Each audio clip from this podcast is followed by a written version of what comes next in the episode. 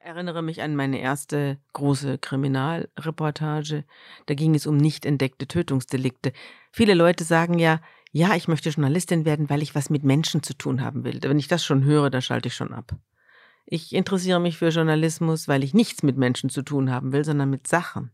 Also mit Systemen, mit der Strafjustiz, mit dem Bundesgerichtshof, mit dem Verbrechen als Phänomen, ja, nicht mit dem einzelnen Verbrecher.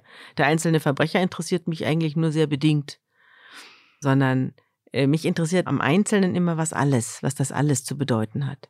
Und das ist auch der Anspruch, den ich in der Berichterstattung über die Strafjustiz in der Zeit habe.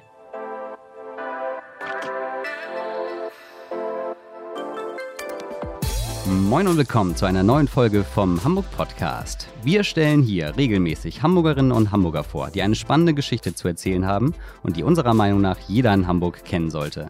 Der Hamburg Podcast wird von Aino und Kikmo Hamburg produziert und von der Haspa präsentiert. Mein Name ist Patrick und diese Woche bei uns am Start ist Frau Sabine Rückert. Sie ist stellvertretende Chefredakteurin der Wochenzeitung Die Zeit, Mitherausgeberin des Magazins Die Zeit Verbrechen und natürlich auch Podcasterin. Denn zusammen mit ihrem Zeitkollegen Andreas Sendka produziert sie zum Magazin den erfolgreichen True Crime Podcast Zeitverbrechen. Aktuell Platz 2 bei Apple Podcasts. Und nicht selten ganz weit oben auf der Liste zu finden, wenn da nicht noch der Corona-Update-Podcast wäre. Aber das ist auch nicht der einzige Podcast, denn zusammen mit ihrer Schwester ist sie auch im Podcast Unter Pfarrerstöchtern zu hören, in dem sich alles um die Bibel dreht. Hallo Frau Rückert, willkommen bei uns im Hamburg Podcast. Hallo. Ja, wenn man sich so viel mit echten Verbrechen beschäftigt wie Sie, verändert sich dadurch auch gewissermaßen so der Blick auf die Welt? Ja, selbstverständlich. Ich habe nicht jetzt als, äh, als Kriminalreporterin angefangen. Oder eigentlich doch. Also ich habe ja bei der Bildzeitung angefangen, gleich bei den Polizeireportern. Das ist, ja, das, das ist über 30 Jahre her. Das ist 33 Jahre her.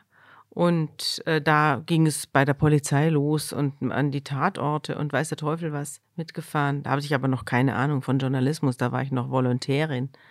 Und dann habe ich mir, als ich bei der Zeit war, seit 1992 bin ich da, also jetzt 29 Jahre.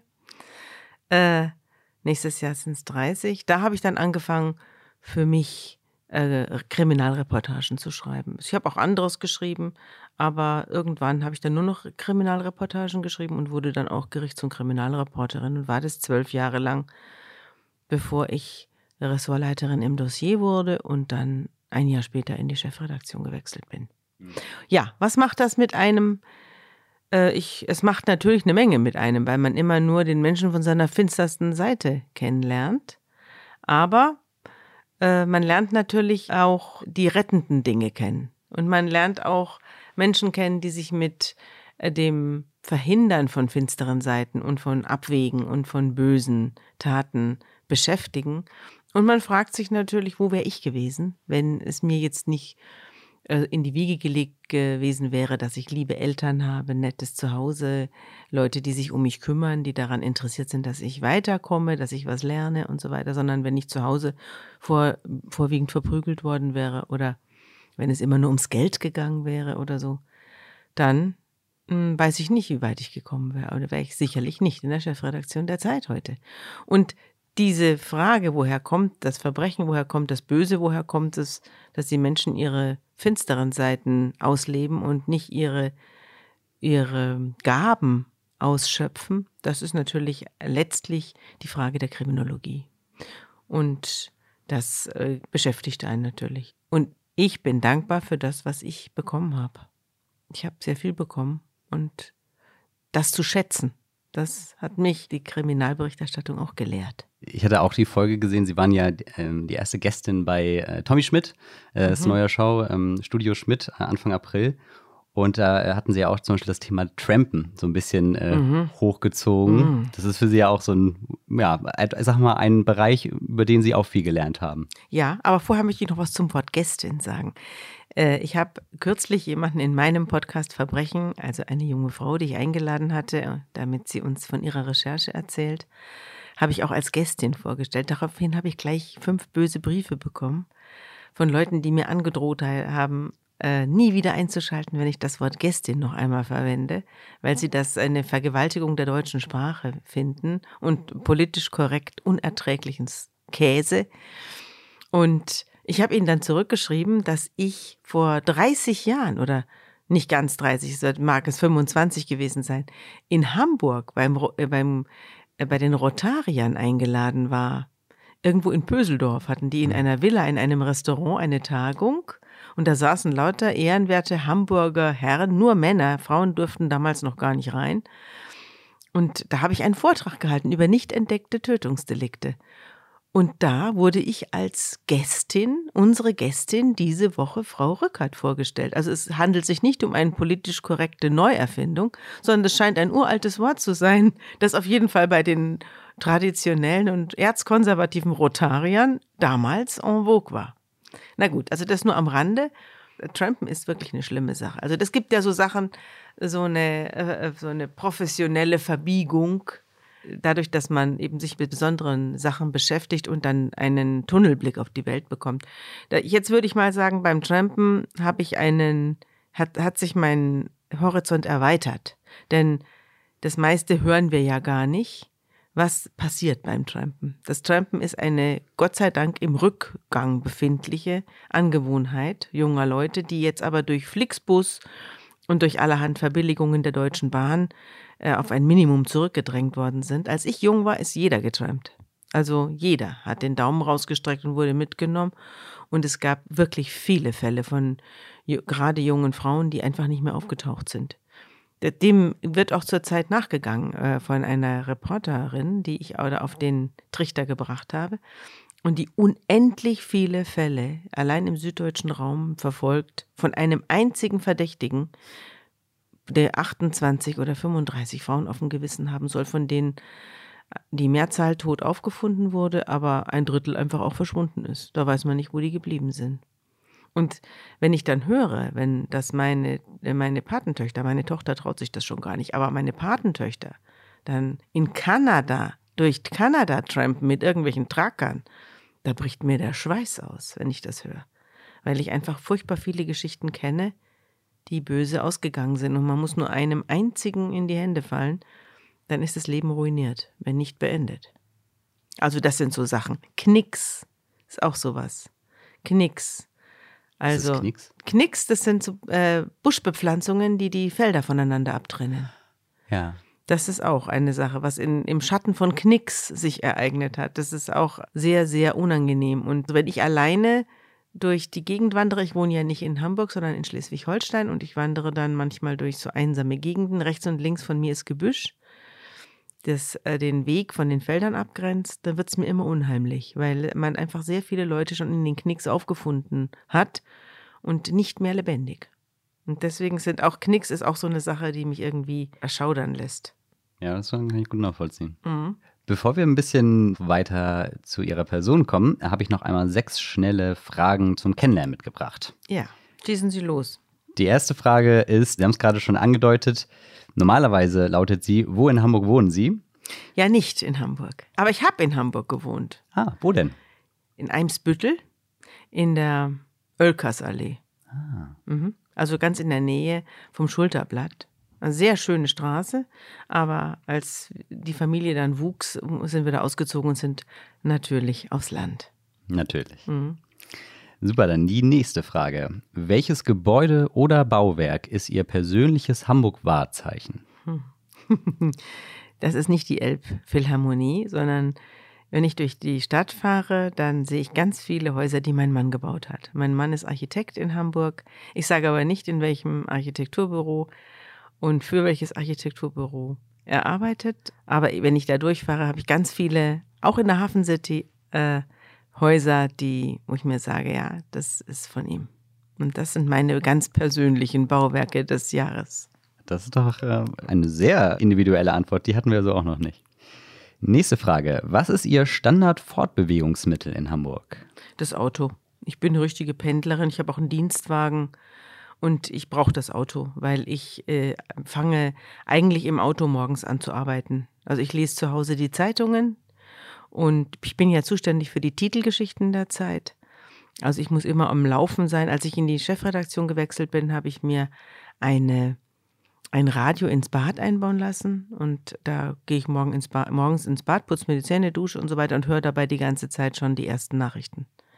Und habe immer NDR-Info, der ist da mehr oder weniger einge, eingerastet bei, äh, bei NDR-Info.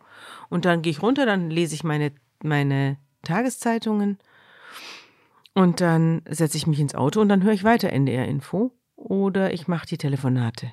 Also ich äh, mache ja in Telefonate aus der Chefredaktion, kann man nicht in der Regionalbahn machen. Das geht nicht. Also brauche ich diesen Raum. Und deswegen fahre ich auch viel mit dem Auto aus zwei Gründen. Erstens, ich fliege nicht. Ich lehne Fliegen ab. Und ich hatte früher extreme Flugangst. Inzwischen fliege ich aus Überzeugung nicht. Ähm, da kommt das eine dem anderen entgegen. Und zum anderen brauche ich äh, brauche ich den stillen Raum, um Dienstgespräche zu führen. Ich führe ganz viele Telefonate und auch schwierige Telefonate und komplizierte Sachen. Wird alles aus dem Auto heraus erledigt. Das ist mein Fortbewegungsmittel. Oder ich laufe. Durch die Innenstadt ist ja inzwischen das Autofahren stark erschwert worden, was mich auf der einen Seite natürlich froh stimmt, weil für die Umwelt was getan wird. Auf der anderen Seite natürlich der Autofahrer in mir rebelliert aber er sucht halt dann Umwege. Ist ja nochmal was anderes, ob man innerhalb von Hamburg mit dem Auto agiert oder halt eben, wie sie auf dem Land wohnt und dann eben ja auch ja. gewissermaßen darauf angewiesen ist. Ja, ich fahre jeden Tag 30 Kilometer rein. Und dann ist es ja auch sozusagen nicht nur ihr Standardfortbewegungsmittel, sondern auch noch ihr zweiter Arbeitsplatz sozusagen. Ja. Die nächste Frage. Was ist das Schönste oder Beste, was Ihnen in Hamburg passiert ist? Die Zeit ist mir passiert. Also ich habe ja vorher in Berlin gewohnt und war bei der Taz Nachrichtenredakteurin. Also nach der Bildzeitung bin ich zur Taz gegangen, war da ein Jahr lang Nachrichtenredakteurin. Ich bin von Natur aus keine Nachrichtenredakteurin, also es war, ich war da jetzt nicht auf dem richtigen Platz. Ich bin eigentlich eine Reporterin. Und ähm, und dann wurde ich von der, dann habe ich in meinem Urlaub habe ich für die Zeit geschrieben und große Texte. Der eine Text handelte von der von der Vereinigung der beiden Staatsbibliotheken in Berlin nach der Wende. Und der andere handelte von einem Gefängnis in Karlsruhe. Und, und nach, diesem, nach diesem Text äh, wurde ich von der Zeit angerufen und eingestellt. Ja, und das war, kann man sagen, das Beste, was mir passiert ist. Und dann ist natürlich auch sonst noch sehr, sehr viel passiert. Also, dass mein Mann hier als Architekt seinen Platz gefunden hat. Als der ankam, hatte er ein Telefon und ein Zimmer und hat gewartet, dass das Telefon klingelt und ihn einer engagiert. Da haben wir erst mal lange gewartet und dann ging es ganz langsam los mit Wettbewerben und so. Hat er sich da hochgearbeitet. Ist auch jetzt schon 30 Jahre her. Ja, das war das Zweite, was, äh, was mir Gutes passiert ist. Also mittelbar Gutes passiert. Und das Dritte, muss ich, da muss ich echt sagen, war die Schule, in die meine Tochter besucht hat ist aus Schleswig-Holstein dann ins Gymnasium gegangen in Hamburg und ist auf die evangelische Wichernschule. Und äh, da ist sie, das war einfach eine tolle Schule, eine tolle Schule. Also die damalige Direktorin war super und der ganze Anspruch dieser Schule, dass man Leute äh, zu denkenden Menschen erzieht und dass man sie zum Hinterfragen anstiftet und äh, aber gleichzeitig war es eine sehr strenge Schule. Also es war jetzt keine Schule, wo man gesagt hat, ja, evangelisch, links, äh, äh, liberal, die können machen, was sie wollen und kriegen alle Einser. So ist es überhaupt nicht gewesen. Die musste richtig viel arbeiten. Viel mehr als mein Mann und ich. Wir kommen beide aus Bayern. Wir haben in München Abitur gemacht. Wir haben uns gedacht, um Gottes Willen, also die Bayern, was erheben die sich die ganze Zeit über die Hamburger? Das hier ist viel mehr und viel komplexer und auch viel intelligenter, Klammer zu, was die hier lernen, als das, was wir damals alles pauken mussten in München. Und also es war eine tolle Schule. Und dann, was, was, am, was am allerbesten war, war, dass es eben eine Schule war, aus, in der Kinder aus aller Herren Länder waren. Also es war jetzt nicht diese, dieser Einheitsbrei, ja, wir, lauter Mittelstandskinder, äh, die alle irgendwie Lena heißen, Unsere Tochter heißt Lena, also Maria Magdalena heißt sie. Mhm. Äh, aber, sondern da waren Kinder aus aller Herren Länder. Also die kamen aus Afghanistan und aus dem Irak und die kamen aus Bosnien. Also die Hälfte der Kinder waren Einwandererkinder. Und mit einem unglaublichen Ehrgeiz. Ja, das, die waren deutlich ehrgeiziger und auch deutlich besser in der Schule als meine Tochter. Die waren, das waren sozusagen die Deutschen von morgen und hatten auch den, den entsprechenden Habitus drauf. Also es waren, das war wirklich irre. Äh, und, und auch ganz viele Moslems waren da, die waren auf einer evangelischen Schule. Also es hat mich alles völlig überrascht und, und äh, wirklich froh gestimmt. Ich habe dann auch mit mehreren Eltern äh, aus Pakistan oder Afghanistan äh, Bekanntschaft geschlossen, war dann auch bei denen zu Hause und so und habe die dann auch gefragt, was sehr viele Atheisten davon, also die, die ich kennengelernt habe, die, die waren nicht besonders religiös. Und dann habe ich sie gefragt, was tut denn eure Tochter auf einer, auf einer evangelischen Schule? Und dann haben die gesagt, ja, wir wollen, dass sie eine, eine religiöse Erziehung bekommt. In welcher Religion ist uns relativ wurscht. Wir wollen nur nicht, dass sie auf die Koranschule geht. Als Mädchen schon gar nicht. Das war die Argumentation. Und dann haben die auf einmal da beim Krippenspiel mitgemacht. Also das hat mich total umgehauen. Und wir reden ja hier nicht von, von, von, von, einer, das war letzte Woche, äh, sondern ihre Tochter ist ja auch schon ein bisschen älter, also das ja, ist ja. ja. schon ein bisschen her. Ja, ja, meine Tochter ist jetzt 24, die studiert und äh, ist längst aus der Schule raus, aber diese Erlebnisse, die werde ich nicht vergessen. Das war wirklich eindrücklich für mich. Ja, das finde ich, finde ich total spannend, weil ich habe noch ein sehr einfaches Bild gehabt in meiner, in meiner Schule, wenn ich mich zurückerinnere. Und was ich auch im Nachhinein auch ziemlich schade finde, ist, dass ich da in frühen Jahren wenig multikulturellen Kontakt hatte. Ja, das ist wirklich bedauerlich, denn das ist sehr bereichernd. Ich habe das ja dann auch miterleben dürfen. Ich war dann auch zum Teil auf Familienfesten eingeladen aus aller Herren Länder und das hat mich sehr bereichert.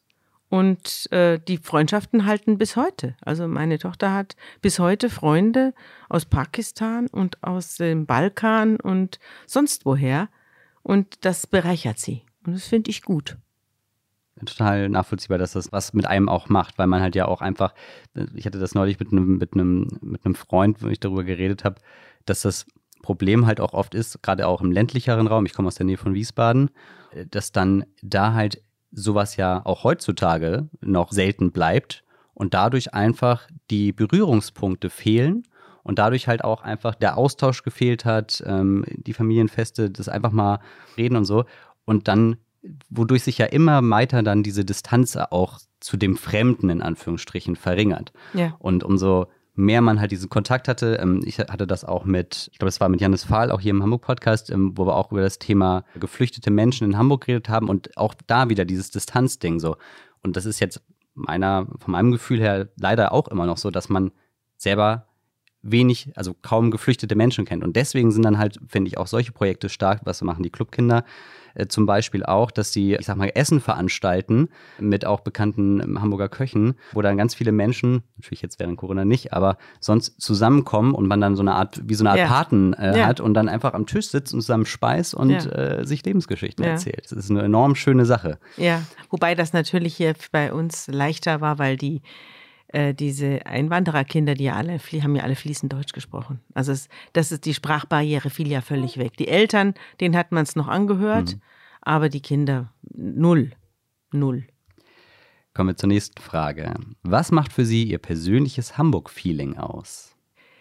Ganz viel. Ich komme ja aus Bayern, ich komme aus München. Und München ist ja diese Barockstadt, dieses Mir san mir, dieses Bayer, dieses Bierselige auch und auch ein bisschen, finde ich, patriarchalische.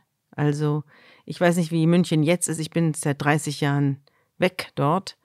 Aber dieses, diese Bussi-Gesellschaft, die damals existiert hat, ich weiß gar nicht, ob es sie heute noch so gibt. Und dieses selbstgefällige bayerische, sehr, wird ja sehr verkörpert von Herrn Söder. Es hat auf der einen Seite dieses, diese gemütliche Mundart, obwohl er ja gar nicht bayerisch spricht, sondern fränkisch, aber das macht nichts.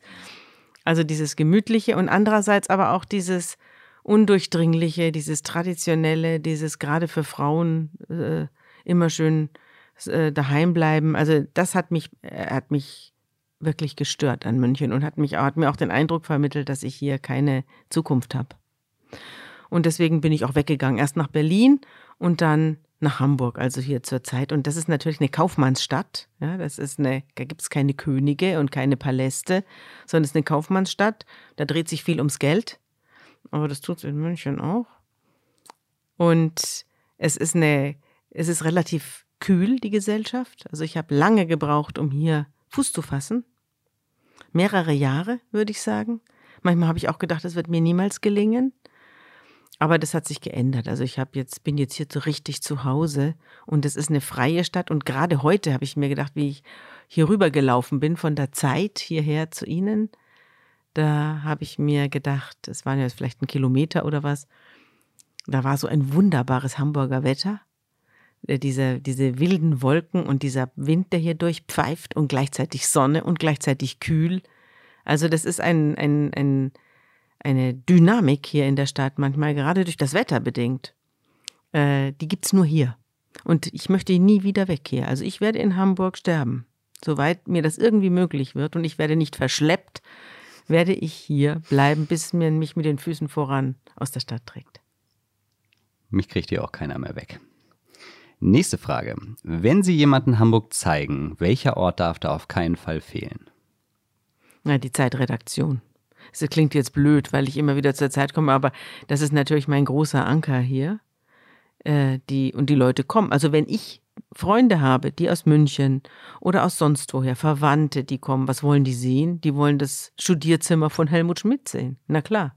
Das ist der, das ist der Reise, also nicht der Reisegrund, aber wenn ich sage, was machen wir heute in Hamburg, dann kann man natürlich um die Alster gehen oder man kann irgendwelche schönen Ausstellungen besuchen oder so. Aber in der Regel sagen die Leute, du, ich würde gerne mal deine Redaktion sehen. Äh, kann man da mal Hallo sagen? Und äh, dann stellen sie sich das natürlich interessanter vor, als es ist, denn im Prinzip sitzen wir alle vorm Computer. Und dann wollen sie natürlich das museale äh, Arbeitszimmer von Helmut Schmidt sehen. Und das gibt es ja noch, das haben wir erhalten. Ein paar Bücher sind auch noch da, seine Lieblingsbücher. Dann steht da noch eine Flasche Baileys, also so ein klebriger, äh, so ein klebriges, alkoholisches, eierlikörartiges Getränk auf dem Tisch. Furchtbar. Und dann noch seine Mentholzigaretten, die er sich damals alle reingepfiffen hat. Ja, und sogar noch der Ventilator. Er hat nämlich, weil er so viel gequalmt hat, hat er seinen Gegenüber irgendwann mal nicht mehr gesehen und dann hat er den Ventilator angestellt. Und dann saß man im Windkanal, wenn man mit Helmut Schmidt gesprochen hat. Und Helmut Schmidt hat mit einem sehr lange gesprochen. Also wenn er einmal eingeladen hatte zu sich, dann äh, kam man unter zwei, drei Stunden nicht mehr raus. Und äh, währenddessen saß man also im Ventilatorstrom. Und das wollen die Leute sehen. Und äh, ich verstehe das auch. Es ist auch wirklich ein schönes Zimmer. Obwohl wir große Platznot haben in der Zeit und obwohl es immer um jeden Quadratmeter geht, ein Hauen und Stechen. Aber dieses Zimmer ist nicht mehr besetzt worden. Das ist, steht frei. Er war ja auch bis zuletzt noch im Büro. Ja, praktisch sagen, ne? bis zum letzten Tag. Also die letzten Tage ging es dann nicht mehr, aber also es war, waren nur ein paar Wochen, die er dann nicht mehr kam. Ist das eigentlich so eine Art Tradition? Vielleicht auch gar nicht nur bei der Zeit. Also bei Herrn Schmidt hatte ich das selbst schon wahrgenommen, aber auch Marion Gräfin Dönhoff war ja auch lange Zeit bei der Zeit und tagtäglich noch in der Redaktion. Ja, war. ich bin heute ihrer Sekretärin begegnet. Also Frau Breuer, der bin ich heute über den Weg gelaufen. Ich weiß gar nicht, was die, was die bei uns noch gesucht hat, aber die war auch noch da. Und auch, die hatte, die hatte früher immer so rote Haare, jetzt hat sie weiße Haare. Aber die war auch noch nach wie vor im Haus unterwegs. Dann ist ja auch über 90-jährig Theo Sommer, unser ehemaliger Chefredakteur. Der hat mich damals noch eingestellt. Der ist immer noch da. Jedenfalls sporadisch und hat sein Zimmer da. Josef Joffe ist immer noch Herausgeber. Der war auch, also vor 15 Jahren oder 16 Jahren war der mal Chefredakteur. Er ist auch noch da. Ich hoffe, dass ich nicht auch noch mit 80 hier rumgeistere und äh, allen Leuten gute Ratschläge gebe. Aber wer weiß, am Ende ende ich dann auch so. Ja, wie gesagt, das ist, es fühlt sich so ein bisschen wie Tradition an. Ja, es fühlt sich auch nach Mama und Papa im Haus. Äh, wohnen, die Eltern wohnen oben im Haus. So Rollen, gerade, ich sag mal, an der Spitze in Anführungsstrichen, sind ja dann auch so Rollen, das ist ja nicht nur einfach dann ein Job, sondern da verliebt man sich ja auch so ein bisschen in das, was man tut, oder? Ja, natürlich. Also in, die Zeit ist ja eine Zeitung zum Liebhaben. Das es unterscheidet sie, glaube ich, von allen anderen Zeitungen. Dass man einfach ein tiefes, inniges Gefühl für sie entwickeln kann. Das war schon immer so. Das war schon immer so. Äh, und es hat mich natürlich auch erwischt. Was macht für Sie eigentlich den Beruf der Journalistin so besonders? Ich habe beim, beim Beruf der Journalistin immer den Eindruck gehabt, dass ich das machen kann, was ich will. Also das liegt natürlich auch daran, mm, dass ich tatsächlich in einem, in, dass die Zeit auch wirklich eine Zeitung ist, in der man machen kann, was man will. Also die, die Zeit ist ein Autorenblatt. Ich war ja vorher bei der Bildzeitung. Da habe ich äh, so Polizeiberichterstattung gelernt und auch gelernt, mich kurz zu fassen. Und man hat lernt dort auch gegen Widerstände anzurecherchieren, weil sich jedenfalls in München, wo ich da meine Ausbildung begonnen habe, kein Mensch Lust hatte, sich mit der Bildzeitung zu unterhalten. Und äh, das, man lernt dann sich auf sich selbst verlassen. Also wenn man nicht durch das, durch den, äh, durch den lieben Gruß der Bildzeitung in irgendeinen Fall hineinkommt oder in eine Recherche, dann muss man es eben durch seine Persönlichkeit schaffen. Und das ist mir gelungen. Bei der, bei der Taz, bei der ich anschließend war, war es auch nicht so, dass es dass es darauf ankommt, was ich denke, sondern es, die hatte auch eine Agenda. Die hatte einen Plan, die Taz. Und ein Weltbild. Und dementsprechend haben sich da Leute hingesellt, die das Weltbild teilten. Ich teilte das Weltbild der Taz aber nicht. Und ebenso wenig das der Bildzeitung, sondern ich hatte ein ganz anderes und hatte den Eindruck, überall stöße stöß ich so ein bisschen an die Grenzen. Also überall will man so ein bisschen, dass ich mich an die Kleiderordnung halte. Und das hat, dazu hatte ich keinen Bock. Deswegen bin ich dann zur Zeit gegangen und da durfte ich dann schreiben, was ich will. Mir hat niemals irgendeiner reingeredet, was ich schreiben darf oder nicht. Also, das mache ich auch heute in der Chefredaktion nicht, dass ich Leuten reinrede, wie sie eine Sache zu sehen haben. Wenn natürlich Sachen drinstehen, die uns hinterher presserechtlichen Ärger machen oder wenn da Sachen drinstehen, was praktisch nie vorkommt, die irgendwie, wo man sagen kann, okay, das hat eigentlich, sowas schreibt man nicht dann, dann schreitet die Chefredaktion ein. Aber in der Regel, in der Regel schreibt jeder das, was er für richtig hält. Und davon lebt diese Zeitung. Also, dass, der, dass die Zeit so erfolgreich ist, hat damit zu tun, dass wir ein Autorenblatt sind und dass der Autor, die Autorin bei uns das große, der große Schatz ist. Die Autorin, auf die kommt es an. Und wenn wir anfangen, die Leute klein zu machen oder irgendwo in ein Planquadrat reinzuquetschen, dann werden wir diese Leute verlieren. Die werden nicht sich klein machen lassen, vielleicht einige, aber die meisten werden sagen, ich habe hier nichts verloren, dann mache ich eben, mache ich eben was anderes, ja. Und die meisten haben die Möglichkeiten dazu und die, äh, die Kompetenzen. Und da müssen wir um die kämpfen und nicht sie irgendwie versuchen, in unser Weltbild reinzuquetschen. Das ist Unsinn der Beruf der Journalistin braucht, also jede, jede Pflanze braucht ihren Boden. Und ich als Journalistin bin nur deshalb so gut gewesen, weil ich den Boden hatte, der, auf den ich wachsen kann. Also einen Kaktus kann man nicht in den Sumpf setzen und, und einen Röhricht nicht in die Wüste. Also ich habe genau den Boden gefunden, der für mich geeignet ist. Das klingt optimal. Mir war da so im Kopf das Wort so sich entfalten können. Ja. So ein Journalist kann sicherlich in in seinem Ressort immer oder in irgendwie in jedem Ressort was beitragen. Mhm. Aber wenn er in dem Ressort ist, in dem er grundsätzlich halt auch, sag mal, wo er für lebt, wo er, wo sein Interesse ist und sich dann da halt auch frei entfalten kann, halt, mhm. eben frei sein, seine Rolle spielen kann und seine, seine Interessen quasi ähm, umsetzen kann, passiert dann halt auch einfach dieses bisschen mehr noch. Also ich, ne? das Ressort äh, Kriminalberichterstattung gab es ja gar nicht, als ich zur Zeit kam. Da gab es überhaupt keine Kriminalberichterstattung, null. Haben Sie das mitgebracht? Ja, ich habe das erfunden. Ich habe es sozusagen von der Bildzeitung mitgebracht. Das war das einzige Relikt, das ich eingeschleppt habe, dass ich sehr gerne Kriminalgeschichten recherchiert habe und die überhaupt keine Tradition hatten in der Zeit, weil man dort eben politisch interessiert war und wirtschaftlich sehr, sehr stark Feuilleton. Radatz war da und alle möglichen großen Geister die da geschrieben haben, transatlantisch und so hin und her. Und äh, ja, also Blut und irgendwelche fürchterlichen äh, Gruselgeschichten, die, also das war ganz unmöglich in der feinen Zeit. Aber die Zeit hatte sich natürlich auch schon ein bisschen verabschiedet von der Realität. Das haben wir dann auch zu spüren bekommen, äh, weil ja die, die äh, Auflage extrem viel. Also die Zeit war, hatte ja eine extrem schwere Zeit, Ende des letzten Jahrtausends und äh, war also wirklich in schweren Wassern. Das hatte auch damit zu tun, dass man sich mit sich selbst beschäftigt hat und mit dem eigenen, mit der eigenen Bedeutung und dem Leitartikel, aber die Recherche dann gar nicht angefangen hat. Wir haben zum Teil Leitartikel geschrieben über Sachen, die wir in der Zeitung gelesen hatten. Wir wussten gar nicht, ob es stimmt, was da steht. aber haben eine Meinung gehabt zu allen möglichen Dingen, von die, über die wir letztlich nicht viel wussten. Und das hat sich gerecht. Der Leser, der hat sich da abgewandt von uns. Und dann wurde das alles umgegraben. Dann starb auch unser Herausgeber, Gerd Bucerius, hat uns nichts hinterlassen. Und dann wurden wir gekauft vom Holzbrink Verlag. Und die haben uns erstmal auf neue Füße gestellt. Und wir haben auch neue Chefredakteure bekommen. Josef Joffe und Mike Naumann.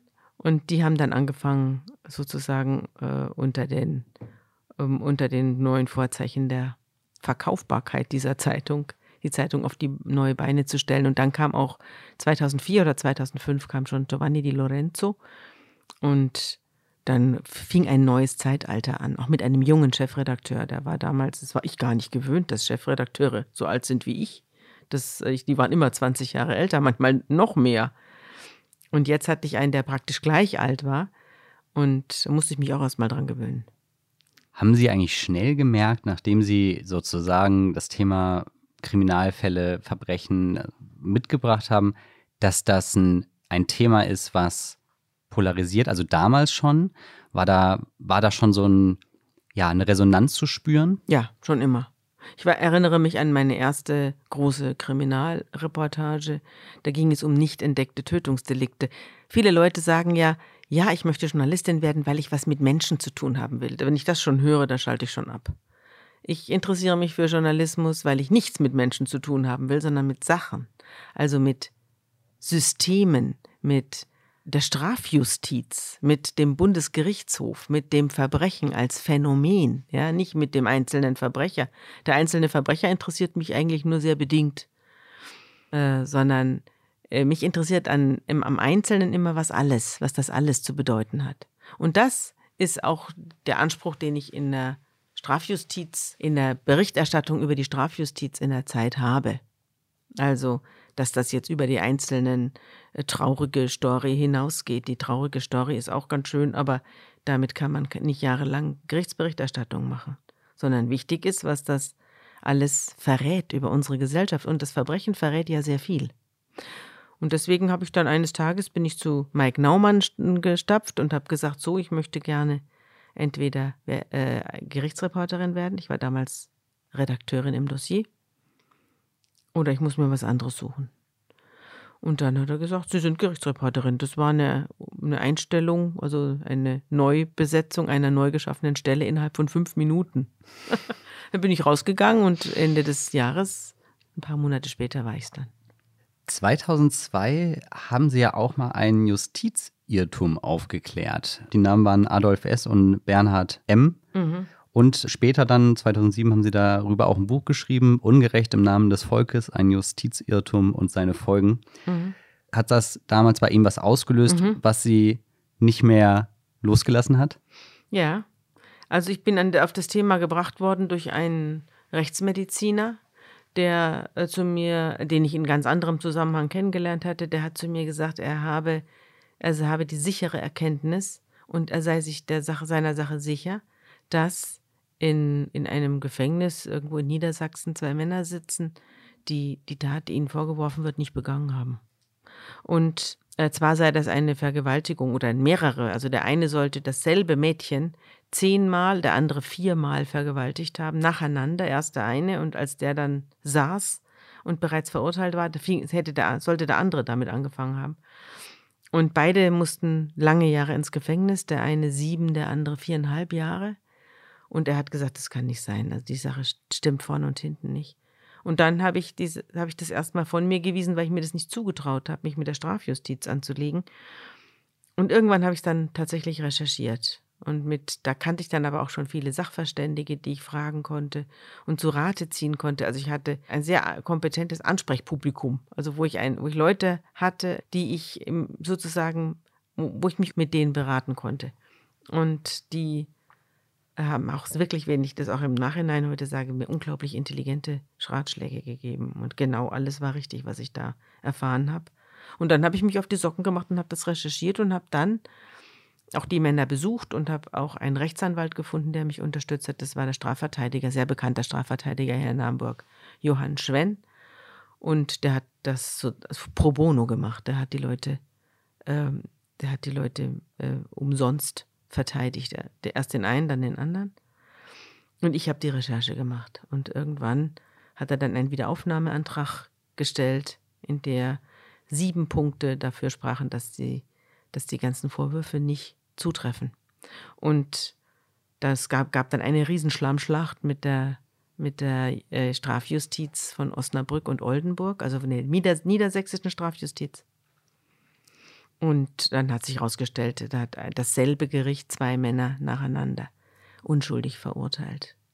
Und es gab dann auch eine große Wiedergutmachung und es gab einen Wiederaufnahmeprozess. Und 2007 habe ich das Buch erst schreiben können, weil dann alles waren sie wegen erwiesener Unschuld freigesprochen. Eine der drei Richter, äh, die damals zu den doppelten Justizirrtum beigetragen hat, ist heute die niedersächsische Justizministerin. Sie hat es also trotzdem weit gebracht. Ja, ich hatte, hatte von dem Fall so ein bisschen gelesen. Man, man kann tatsächlich, das kann ich auch mal in den Folgenbeschreibungen verlinken. Zu dem Thema gibt es einen eigenen Wikipedia-Artikel. Fand ich ganz interessant. Da war halt ah, so die Sachen. Das wusste ich gar nicht. Ja, da sind sie auch drin ah, ähm, ja. aufgeführt. Es Eben. gibt auch vier Teile in meinem Podcast Verbrechen. die verlinken wir auch. Ja, das wäre nett. Das ist nämlich ein wirklich toller Fall. Den habe ich vier Stunden gebraucht, um den äh, für die Hörerinnen und Hörer zu erzählen. Sie haben ja zwischen 96 und 2020, also innerhalb von 24 Jahren, haben Sie zwölf Preise für verschiedene Arbeiten erhalten. Gibt es einen Preis oder mehrere Preise, die Sie persönlich besonders geehrt haben, auf die Sie besonders stolz sind? Ja, ich habe natürlich den Kischpreis zweimal bekommen. Das war für mich eine große Ehre, weil da ein sehr großer Andrang ist drauf.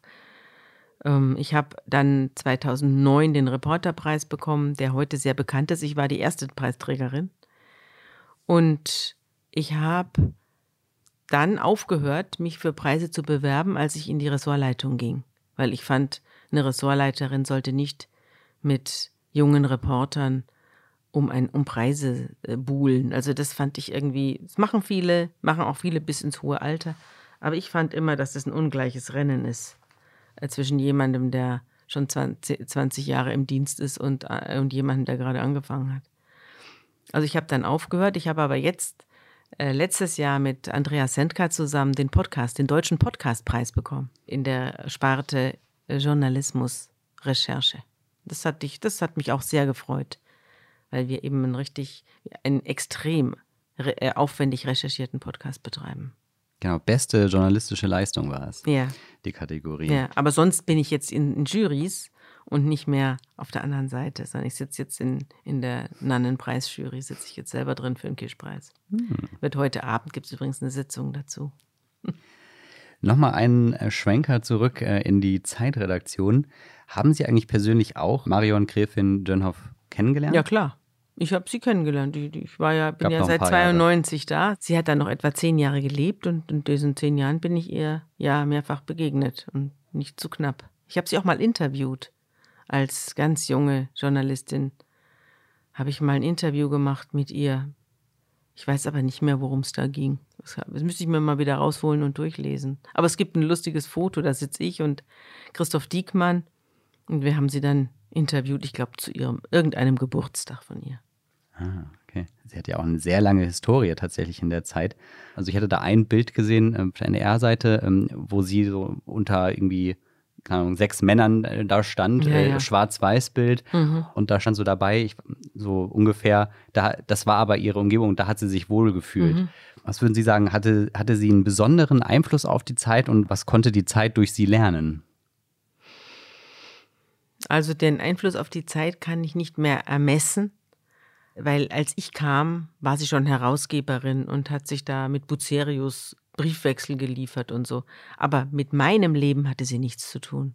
Sie war auch nicht interessiert am Dossier, sondern sie war interessiert an der Politik. Und da ging sie auch in die Konferenzen. Also ich war, für, ich bin für sie unterm Radar gewesen. Mhm.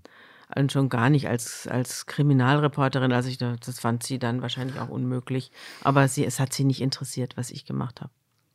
Aber für mich war sie wichtig. Also andersherum, ich habe sie gekannt und äh, sie hat äh, auch der Frauenfrage und so weiter gar keine Aufmerksamkeit gewidmet. Also Sie haben es ja gerade beschrieben, sie stand unter lauter Männern und sie hat sich da auch wohlgefühlt. Es war jetzt nicht so, dass sie da eine Frau, die sich damals unter Männern nicht wohlgefühlt hat, die hätte da gar nicht stehen können, weil es gab überall nur Männer. Und als ich in die Zeit kam, äh, gab es ganz wenige Frauen in meinem Alter. Es war die Ausnahme. Ich war damals 30 und da waren vielleicht zwei oder drei in meinem Alter da, wo auch bald gleich wieder die eine oder andere wegging. Also das war ganz spärlich. Gab überhaupt wenige Frauen, die wirklich was zu sagen hatten in der Zeit. Ganz wenig, eigentlich kaum eine, also eigentlich nur die Gräfin. und, und das war natürlich aber schon ein Zeichen, ja. Es, die war klein und drahtig und war nie aufgeregt oder oder hatte irgendwie den Eindruck, sie müsste sich jetzt hier ihren Posten verteidigen oder sich in den Vordergrund drängen, sondern sie war einfach da und sie war wichtig und das sah man auch und das sah man auch daran, wie andere sie behandelt haben. Gerade die Männer, in deren Kreis sie gestanden hat. Also sie hatte sich da schon durchgesetzt. Und das war natürlich ein Zeichen, ja. Das war vielleicht ein größeres Zeichen, als wenn sie tausend feministische Artikel geschrieben hätte. So war sie einfach da und sie war wer und sie war mächtig. Und das hat man gemerkt. Und insofern hat sie die Zeit natürlich beeinflusst. Auch wenn sie das als Frau gar nicht wollte oder es gar nicht wichtig fand. So hatte ich es ja auch wahrgenommen. Sie hat diese Feminismusfrage, sag ich mal so ganz grob, gar nicht erst aufkommen lassen. Sie, ja. sie, sie hat einfach gemacht und hat sich behauptet. Ja, und sie hat sich auch dafür nicht interessiert. Sie hat sich für Frauenfragen nicht interessiert und auch nicht für Elternzeit und für die Benachteiligung der Frau. Sie hatte ja auch keine Familie. Sie hatte ja gelebt wie eine Äbtissin. Ja, sie war die Chefin, aber sie war eine Frau ohne Privatleben, jedenfalls ohne für uns Erkennbares. Während Theo Sommer seine Frauen mitbrachte, der war ja immer mal wieder geschieden und hatte dann wieder eine andere Frau und haufenweise Kinder. Und die spielten irgendwie da so, nicht deutlich, aber so im Hintergrundmusik waren die immer auch da. Und bei der Gräfin gar nichts. Die Gräfin, die war die Zeit. Und das war natürlich der Grund auch, warum sie so einen Einfluss hatte, weil sie natürlich nichts anderes zu tun hatte als die Zeit. Das hat man aber nicht thematisiert. Und sie selbst hat es auch nicht thematisiert und es war nicht, also in, sie als Frau war kein Thema. Die andere Person, wir hatten es ja auch schon angesprochen, äh, Altbundeskanzler Helmut Schmidt, in Hamburg ja auch eine irgendwie eine besondere Persönlichkeit, so zumindest mein, Gefühl, wenn ich am Flughafen jetzt vorbeifahre und den Namen lese oder irgendwie sonst mit dem Namen in Berührung komme, macht das irgendwie was? Wie hat man Helmut Schmidt denn in der Zeit wahrgenommen? Da haben Sie ja tatsächlich noch eine, jetzt noch eine viel größere Überschneidungszeitraum gehabt als mit der Gräfin. Ja, Helmut Schmidt war aber auch entrückt. Also Helmut Schmidt war ebenso wie die Gräfin, die waren irgendwie schon so im Herausgeberhimmel. Mhm. Und die schauten dann manchmal vorbei bei diesen äh, politischen Konferenzen, zu, der, zu denen wir gar keinen Zutritt hatten. In die großen Konferenzen kamen die gar nicht. Und in den politischen Konferenzen war dann Schmidt äh, später, äh, wurde er dann hingerollt im Rollstuhl, als er nicht mehr so gut Ach. zu Fuß war. Da musste ihn dann immer einer abholen. Und dann saß er da und hat gequalmt und hat dann eben von früher erzählt oder seine Einstellung zu China, dass wir China falsch sehen und dass man mit den Chinesen mehr Geduld haben müsste und sowas. Und, äh, und dann hat er eben einen hin und wieder mal eingeladen, auch mich. Aus irgendeinem unerfindlichen Grund hieß es dann, Herr Schmidt erwartet Sie und dann saß ich da und dann hat er sich mit mir unterhalten, hat mich ausgefragt über dieses und jenes, was ich davon halte und überhaupt, was es über mich zu wissen gibt und dann wurde ich wieder verabschiedet. Also er war er war immer, er war zunehmend unser Großvater. Also der Großvater der Zeit. Und es hat auch was Gemütliches, ja, wenn die dann da so sind und, und einfach auch mit am Tisch sitzen und äh, wie ge, ge, ge, geschätzt werden. Und ich habe dann auch, als er gestorben war, habe ich noch ein, ich glaube ein Jahr später nach seinem, zu seinem Todestag, habe ich eine Titelgeschichte sogar über ihn geschrieben. Die war ein bisschen kritisch, denn ich bin der Sache nachgegangen, was, wie, wie er sich so ein bisschen größer gemacht hat, als er ist. Sein Leben lang. Das lässt sich auch nachweisen. Also mhm. sei, gerade die Sturmflut 62, mhm. da war er, hat er nicht halb so, halb so eine große Rolle gespielt, wie er später behauptet hat. Und da gibt es auch inzwischen Wissenschaftler, die der Sache nachgehen und, und das alles ermitteln, was er damals wirklich gesagt und getan hat. Und äh, Das war also, er hat seinen eigenen Mythos nach Kräften gepflegt. Und das habe ich dann nachgewiesen an vielen verschiedenen Artikeln und Interviews und so. Es war wirklich interessant. Aber ich meine, das gehört, äh, Klappern gehört zum Geschäft. Am 24. April 2018 wurde die erste Folge von Zeitverbrechen veröffentlicht. Seitdem erscheint sie jeden zweiten Dienstag. Wie würden Sie diesen Podcast mit Ihren eigenen Worten beschreiben? Ja, das ist ein Podcast, der sich mit Kriminalrecherche beschäftigt und mit der Frage, was verrät das Verbrechen über den Menschen. Das ist das, was ich zeitlike finde. Anders kann man mit Verbrechen nicht umgehen. Also äh, nur blutige Schlagzeilen oder irgendwelche, da schau hin, das Schwein, da läuft es oder so. Und dann den Balken vergessen, hahaha, ha, ha, über den Augen. Das alles finde ich eklig und hm. auch wirklich langweilig. Interessant wird es dann, wenn man sich darüber Gedanken macht, welche Verbrecher hat dieses Land und hat es seine Verbrecher verdient. Und da wird man feststellen, ja. Das ist ganz interessant. Es Einige ist, Hochkaräter dabei. Ja, aber es äh, spielt, es, äh, ich bin ja ein großer Freund von Netflix mhm. und die verfilmen ja die großen amerikanischen Verbrecher. Und da gibt es drei Serien, die man jetzt wirklich mal empfehlen kann. Das eine ist äh, die Ermordung des Gianni Versace, The Assassination of Gianni Versace. Mhm. Das andere ist People versus O.J. Simpson, das Volk gegen O.J. Simpson. Und das dritte ist Manhunt Juna Bomber. Das ist alles auf Deutsch, also man muss da keine Englisch. Man kann sich natürlich auch auf Englisch im Original anhören, aber man kann, es wird, wurde alles synchronisiert. Es sind sensationelle äh, Serien, weil sie sich alle äh, auf reale, sehr, sehr gut recherchiert, auf reale Kriminalfälle in Amerika beziehen.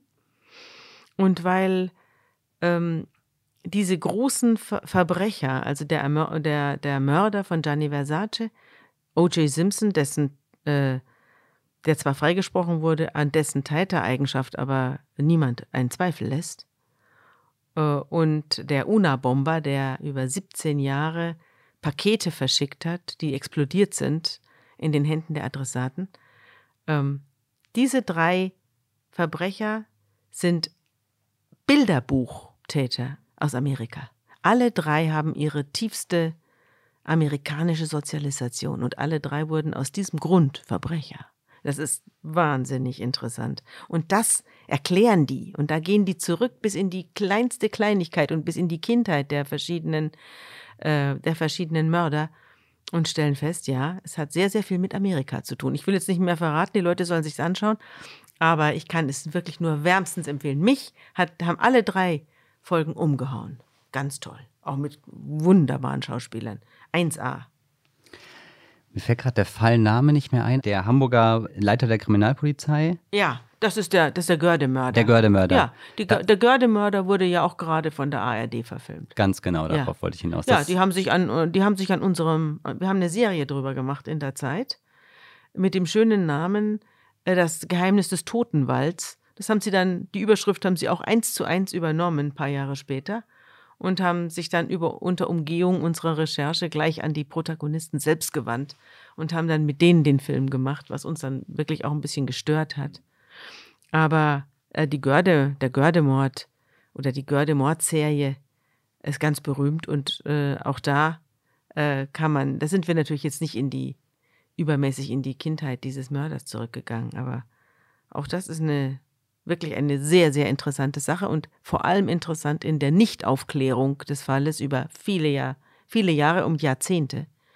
Und dass dann der Bruder sozusagen den Mord an seiner Schwester selber aufklären musste, das habe ich öfter erlebt übrigens. Also dass schwerste Straftaten nicht von der Polizei, nicht von der Staatsanwaltschaft, sondern von Verwandten geklärt wurden oder äh, Fehlurteile von Angehörigen aufgeklärt wurden und äh, die Sache in Ordnung gebracht wurde. Also irre, hm. irre, was da passiert.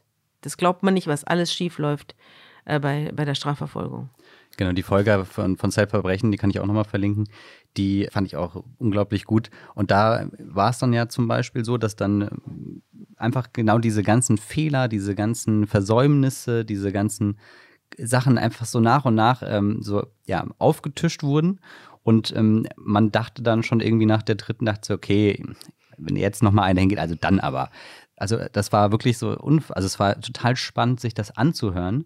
Und dann war ja eben halt eben der Bruder da, der ja auch immer noch Druck gemacht hat. Also es ist ja nicht so, dass die da nur ihr Süppchen gekocht haben und fertig so, sondern da war ja noch irgendwo so ein bisschen Druck, auch wenn er es nicht äh, durch seine Zuständigkeit nicht äh, nur bedingt Druck ausüben konnte, aber war total interessant dann halt zu sehen, zu was das führen kann. Ja, ich habe mir natürlich diese Serie in, im, in der ARD, Das Geheimnis des Totenwaldes, hm, sofort angeguckt, das war mit Matthias Brandt in der Hauptrolle als, als Herr Silaf, so hieß der ja in Wirklichkeit, Silaf.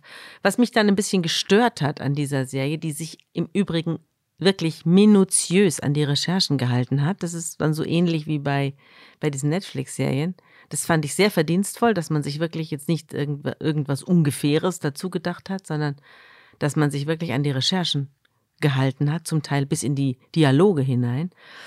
Aber was mich gestört hat, war, dass man eine Figur hinzuerfunden hat, die nun sozusagen die ganze Aufdeckungsarbeit geleistet haben sollte, die in Wirklichkeit äh, Herr Silaf selbst gemacht hat. Also Herr Silaf war der Leiter der, des ähm, Landeskriminalamts Hamburg und äh, dessen Schwester wurde ermordet in Niedersachsen. Da hatte er aber keinen Zugriff drauf, weil es ein anderes Bundesland war. Und er hat dann er wusste von Anfang an, dass das eine Mordgeschichte ist. Die Schwester war einfach nur verschwunden. Man wusste gar nicht, wo die verblieben war. Aber er war sich von Anfang an sicher, es handelt sich um ein Tötungsdelikt. Und hat dann immer versucht, die Lüneburger äh, Staatsanwaltschaft und die Polizei zum Jagen zu tragen oder irgendwie in der Justizbehörde Druck zu machen. Aber es hat, ist ihm nicht gelungen. Es ist ihm nicht gelungen. Die waren da ziemlich hartleibig. Äh, und äh, das hat er über Jahre verfolgt und hat, äh, ich war auch in dieser, in dieser Gruppe, die er da ähm, irgendwann mal zusammengestellt hat, aus alten Staatsanwälten und Rechtsan Rechtsmedizinern und so, hat er eine, eine Elefantengruppe zusammengestellt, mit der er diese Ermittlungen ähm, durchsetzen wollte. Und da war ich auch dabei als Vertreter der Presse, hm. sozusagen. Und daher kam ich auch an die ganzen Akten und Unterlagen. So bin ich da dran gekommen. Und deswegen haben wir dann auch die Serie draus gemacht. Aber was mich dann gestört hat bei der Verfilmung der ganzen Sache durch die Bavaria, war, dass sie dann eine junge Frau erfunden haben, die äh, in, dies, in Lüneburg in der, bei der Polizei ist, alles richtig macht, immer recht hat, immer kluge Sachen sagt, die eine Art Klassenbeste, die die Männer, die alle irgendwie fehlerhaft sind um sie herum, immer wieder in die Stiefel stellt. Und diese Figur hat es nie gegeben. Und dieser Figur wird aber dann letztlich die Aufklärung des Falls zugetraut in diesem, in dieser Verfilmung. Einfach deswegen, weil man es dem Publikum recht machen will. Und weil die Tatsache, dass ein alter Mann äh, 30 Jahre nach dem Verschwinden seiner Schwester deren Tötung aufklärt, einfach das, das, das passt einfach nicht ins Weltbild des, des, äh, des äh, politisch korrekten Fernsehens. Und das finde ich wirklich richtig ärgerlich. Ich finde, wenn man sich einen Originalfall vornimmt, dann muss er auch original verfilmt werden. Dann kann man nicht irgendwelche Figuren, die einem irgendwie optisch besser ins Bild passen, dazu erfinden und ihnen dann die Lorbeeren auch noch zuschreiben. Das, also das äh, hat mir wirklich missfallen. Ja, das kann ich verstehen. Da hat dann sozusagen Hollywood in Anführungsstrichen ja. noch ein bisschen das Salz in der Suppe ja. gefehlt. Ja, und geht dann da auch total gegen eigentlich dieses, diese Fälle originalgetreu und so genau und so ähm, punktgenau wie möglich darzustellen. Ja, natürlich. Nur ja. dann hat man was davon. Nur dann lernt man auch was draus. Ja. ja. Sonst lernt man ja nichts draus. Ja. Und nur sich da irgendwie ein Ratespiel, also ich finde nicht, dass Tötungsdelikte sich für Ratespiele eignen. Wer könnte es denn gewesen sein? Also das finde ich degutant. Hm. Als Gerichtsreporterin haben Sie ja auch schon unzählige Kriminalfälle in Hamburg begleitet. Gibt es da so den einen oder anderen Fall, den Sie wahrscheinlich nie wieder vergessen werden? Ja, also gibt es mehrere, aber es ist natürlich immer schlimm, ein Fall mit Kindern. Kinder sind immer, das sind immer die schlimmsten Fälle. Und der Fall Jessica, da war ich auch im, in der Hauptverhandlung. Das ist das Mädchen, das in Jenfeld verhungert ist, im Alter von sieben Jahren. und so viel wog wie eine Zweijährige, als man sie fand. Also, ähm, das war furchtbar. Das Eltern mitten in Hamburg, im reichen und äh, wohlsortierten Hamburg, da ihr Kind über Jahre in einen verdunkelten Raum sperren und ihm dann das Essen entziehen, bis es irgendwann wie ein Gerippe da nur noch herumliegt und dann stirbt. Also schauderhaft, schauderhaft. Und äh, das äh, hat alle erschüttert, nicht nur mich. Da war ich im Prozess und das würde ich nicht vergessen, dass wozu Menschen in der Lage sind. Das meint man ja nicht, was Leute alles fertig kriegen, aber es, das ist eine nach unten offene Richterskala, dass man Menschen zutrauen kann. Dann gibt es ja auch noch einen anderen Podcast, nämlich Unter Pfarrerstöchtern. Ja, das ist mein Lieblingspodcast. Das ist ihr heimliches, wahrscheinlich ihr Baby. So, das so. ist mein Baby. Mhm. Das ist natürlich deutlich kleiner als äh, der Kriminalpodcast. Der Kriminalpodcast ist ja, hat ja viele, viele hunderttausend Hörer. Und der, der Pfarrerstöchter-Podcast hat auch viele Hörer, aber natürlich nicht so viele wie der Kriminalpodcast. Und der, der, aber er ist mein, das ist, da hängt mein Herz dran. Es hängt natürlich auch deswegen dran, weil ich es mit meiner Schwester mache. Meine Schwester ist Professorin für Theologie und Medien in Erlangen, eine ausgebildete Theologin. Ich bin, wir sind gemeinsam aufgewachsen in einem Pfarrhaus in Bayern, also in einem evangelischen Pfarrhaus im stockkatholischen München und, äh, und haben, sind mit der Bibel aufgewachsen. Unser Vater war Pfarrer und dann auch Unternehmer. Und unsere Mutter war Pfarrerstochter, also ich bin da, äh, ich bin da vorbelastet, fürchterlich. Aber ich habe mich dadurch auch, äh, in, dadurch, dass ich in Hamburg wohne, weitgehend befreien können, glaube ich. Also ich habe ein sehr distanziertes Verhältnis äh, zur Religion. Und meine Schwester ist eben ähm, da deutlich verhafteter. Und da, und da haben wir uns vorgenommen, wir reden über die Bibel. Wir fangen, wir erzählen mal den Leuten die Bibel. Die Bibel ist nämlich ein wunderbares Buch. Ich würde jetzt sagen, dass die Bibel nicht, nicht viel über Gott verrät, vielleicht gar nichts, aber sehr viel über die Menschen und über die Menschen, wie sie vor tausenden von Jahren Geschichten erzählt haben und dass sie da damals eben auch schon Geschichten erzählt haben, die heute, ähm, ja, Geschichten, die die Menschheit geprägt haben. Also der Auszug der Israeliten aus Ägypten, die große Befreiungsgeschichte eines Volkes, das zieht sich äh, zog sich dann durch bis zur Sklavenbefreiung in Amerika. Ja, und Martin Luther King hat, war auch noch davon inspiriert und äh, Obama war auch davon inspiriert. Also das sind die großen Befreiungsgeschichten, die den Leuten die Tränen in die Augen treiben. Die, die, sind, die haben ein Urmuster und diese ganz, ganz viele Urmuster von Urgeschichten äh, kommen aus der Bibel, nur wissen das die meisten Leute nicht. Und dann haben wir beschlossen, wir erzählen die alle mal, diese Geschichten. Die Bibel ist ja ein blutiges Buch und der Gott der Bibel ist ein blutiger Gott. Also da darf man sich keine Illusionen machen. Darüber reden wir auch. Das ist also das, was wir im Religionsunterricht erzählt bekommen haben. Äh, das hat, das ist nur ein Teil dieses Gottes in der Bibel und diese Vernichtungswut, die er hat und diese, diesen Zorn und diese Verachtung für die Menschen äh, und vor allem diese Rachsucht, wenn die mal einen eigenen Gedanken haben das gibt einem schon zu denken. Das muss ich sagen.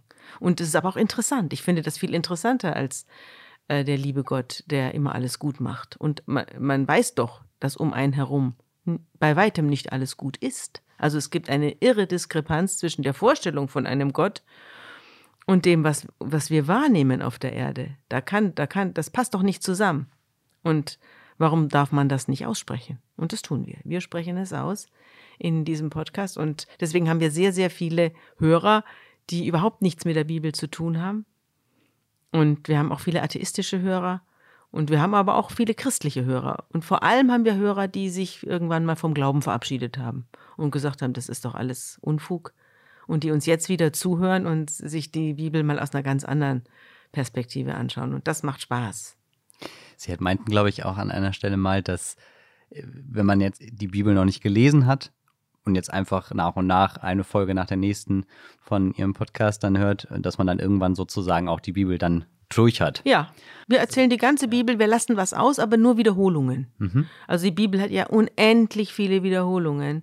Das ganze Buch Mose, das fünfte Buch Mose ist quasi praktisch eine Wiederholung des vierten Buchs Mose. Also werden wir das fünfte Buch Mose bis auf ganz wenige Stellen, die original sind, überspringen. Sowas machen wir natürlich. Also da muss sich jetzt nicht jeder durchquälen. Aber es geht ja darum, dass wir alle Geschichten erzählen. Das tun wir auch. Also am Schluss wird man die ganze Bibel gelesen haben, ohne sie aufgeschlagen zu haben. Wann haben Sie begonnen mit dem Podcast? Wir haben begonnen im Dezember 2019, Okay. also vor anderthalb Jahren. Okay. Das ist ja dann auch schon eine Wir Weile. sind aber immer noch beim Mose. Ja, das wird auch noch ein bisschen, noch ein bisschen dauern. Ja, noch ein bisschen, aber dann kommen wir, äh, dann kommen wir zu Joshua. Okay. Ja, Frau Rückert, vielen Dank für dieses sehr spannende Gespräch heute. Es äh, war mir eine Freude, dass Sie heute unser Gast, unsere Gästin, wie auch immer, waren. Sie haben jetzt das letzte Wort. Das letzte Wort. Das ist ja wie bei einem Angeklagten. Der Angeklagte hat auch das letzte Wort. Da gibt es Angeklagte, die hören nicht mehr auf zu reden, um die Verurteilung vor sich herzuschieben. Es gibt Angeklagte, die reden drei Tage lang, manchmal noch länger. Und das Gericht darf sie nicht abwürgen, weil ihnen steht das letzte Wort zu. Und wenn man ihnen das letzte Wort nicht gewährt, dann ist das ein, ein äh, Verstoß äh, gegen die Rechtsordnung und der Bundesgerichtshof wird dieses Urteil, wie auch immer es ausfällt, kassieren. Also, das werde ich nicht machen. Ich höre jetzt auf. Vielen Dank, Sabine Rückert. Wie eben schon angesprochen, alle Links zu den angesprochenen Folgen und Themen findet ihr in der Folgenbeschreibung. Wer diesen Podcast noch nicht abonniert hat, abonniert ihn gerne auf Spotify oder Apple Podcast. Und Oder auf Zeit Online. auf Zeit Online könnt ihr natürlich auch nochmal vorbeischauen. Und wer meint, dass diese Folge mit Sabine Rückert eure Freunde interessiert, dann leitet sie natürlich gerne weiter über eure gängigen Kontaktmöglichkeiten. Das war's für heute. Vielen Dank fürs Zuhören.